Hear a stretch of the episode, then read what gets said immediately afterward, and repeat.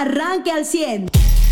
Hay información interesante, pues a nivel nacional el tema de una muerte más de estos migrantes eh, que se encontraban en la estación del Instituto Nacional de Migración. Parece que el tema eh, ya quiere ser borrado, pero cada vez que una víctima eh, más pierde la vida, pues la herida se vuelve a abrir y los temas siguen dando de qué hablar. A nivel local, eh, pues eh, eh, la continuación de las campañas y la presentación de este plan de gobierno que ofrece Manolo Jiménez Salinas, el candidato de la Alianza por la Seguridad, y también la continuación de las actividades del resto de los candidatos, algunos solo con conferencias de prensa, otros con recorridos en algunos mercados y calles de la entidad.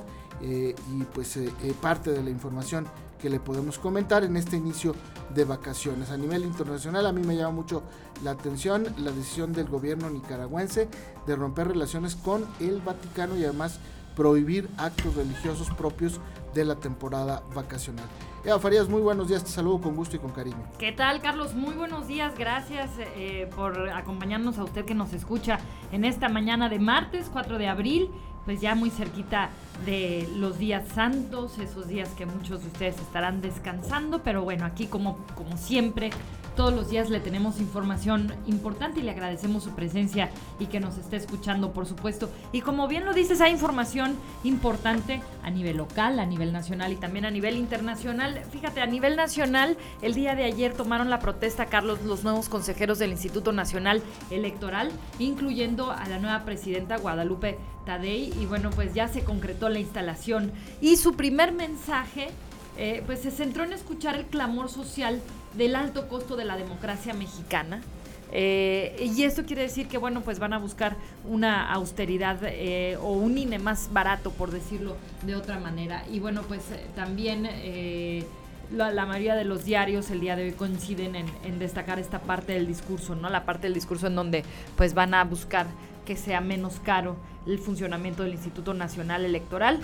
Eh, y bueno, también a nivel internacional, Carlos, la noticia, pues ya lo decíamos desde ayer, de Donald Trump, que el día de hoy, alrededor de, las 10 de la mañana, pues estará presentándose ante una corte de Manhattan por eh, pues estas imputaciones que le hace eh, que le hace la fiscalía de haber pagado sobornos a esta actriz porno durante su campaña hace 10 años. Entonces, bueno, pues las cosas están poniéndose interesante también en el caso de Donald Trump allá en Estados Unidos y que ha generado una movilización importante de quienes son sus seguidores.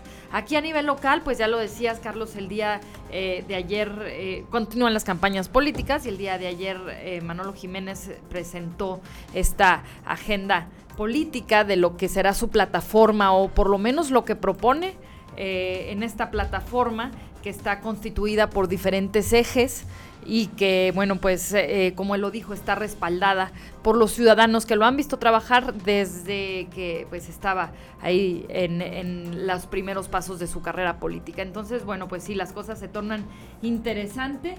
Las vacaciones de Semana Santa arrancan con tragedias en las playas de México.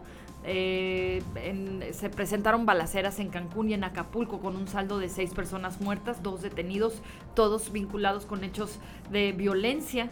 Eh, pues hace algunos días Estados Unidos también emitió una alerta que incluía a Quintana Roo, que pues es un duro golpe porque viene la Semana Santa y muchas personas pues iban a viajar allá a esa parte de nuestro país y pues no sabemos si lo harán o no después de esta alerta que emite el gobierno norteamericano. Muy bien, José Velasco, muy, buenos días. te saludamos con gusto. Así es, tío, antes de pasar a lo local, yo creo que ya son varios medios los que están cuestionando la, legalidad, o sea, es un fraude o un robo, pero no una tesis, sino el mismo título, la misma cédula, perdón, profesional de Guadalupe Tadei Zavala. Creo que esto ya sería de, confirmarse que sí es una cédula falsa que corresponde a una maestra en, en educación de nombre Victoria de 1952 ya sería, eh, vaya, el colmo en cuanto a los plagios de tesis, los plagios de cédulas o gente no preparada que de manera corrupta, de manera fraudulenta, llega a un puesto político, ¿no? Eh, les digo, el día de ayer estuvo circulando por eh, algunos medios de comunicación, algunos columnistas que están cuestionando y señalando que la cédula profesional, eh, por aquí tenía, tengo el número por si alguien más la quiere checar en las, en las páginas, tengan acceso, los universitarios que tengan acceso a esas páginas de, de, donde se ven las cédulas, es la 036 7113.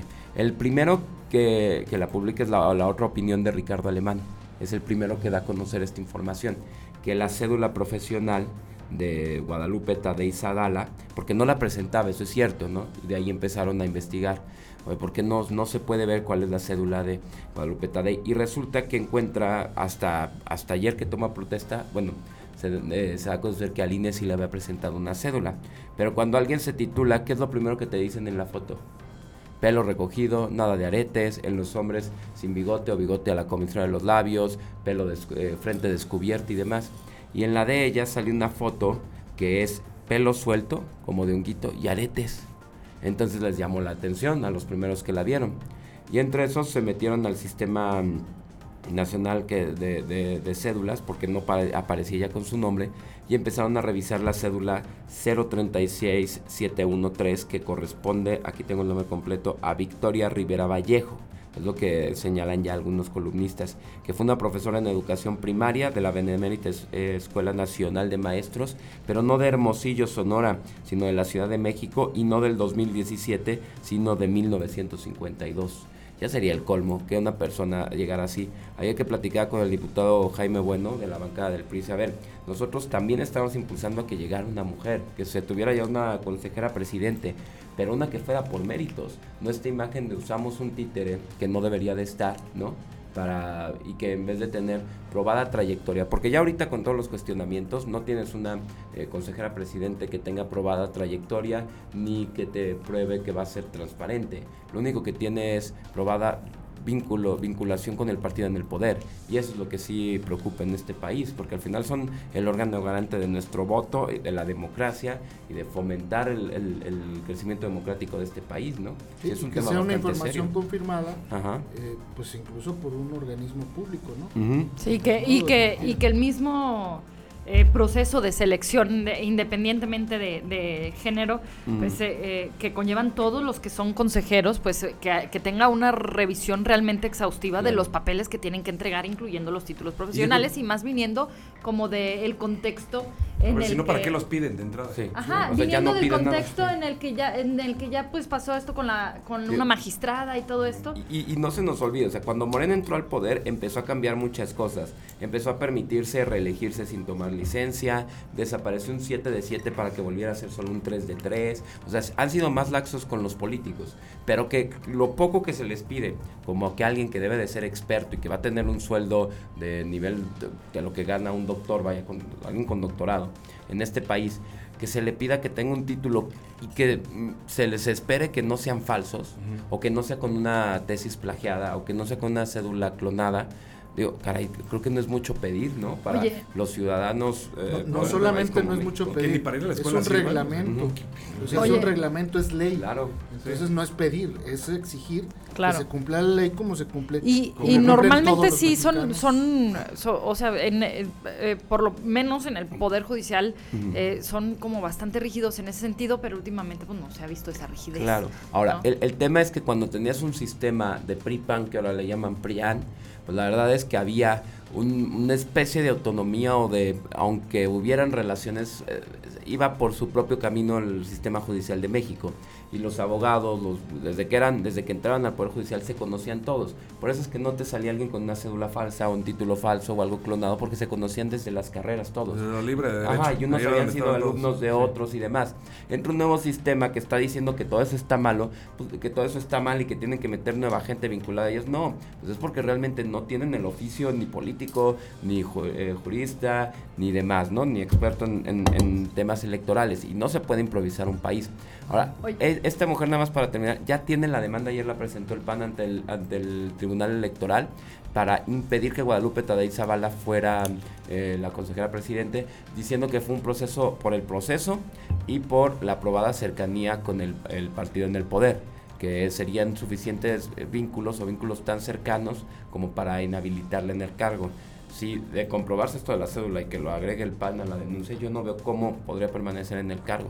Por, por, primera vez en la historia eh, se da una elección eh, o se pone un consejero por insaculación. Sí, Entonces, bueno, pues habrá que habrá que ver qué tan efectivo llega a ser eh, pues todo el proceso de selección en este caso. Y hablando de los títulos universitarios, fíjate, no lo habíamos comentado, pero durante el fin de semana surgió la información, antes de que se inhabilitara el Instituto Nacional de Acceso a la Información, pues le pidieron a la UNAM que entregara el título del presidente. La, no, la tesis, ¿no? La tesis y el título, y el título del presidente. Ah, ¿no? Eh, y bueno, pues eh, que argumentando que esto genera un mayor beneficio a la sociedad no es que lo y la publicación de esta información. solicitada que ya se había solicitado al INAI sobre información del título y la tesis del presidente.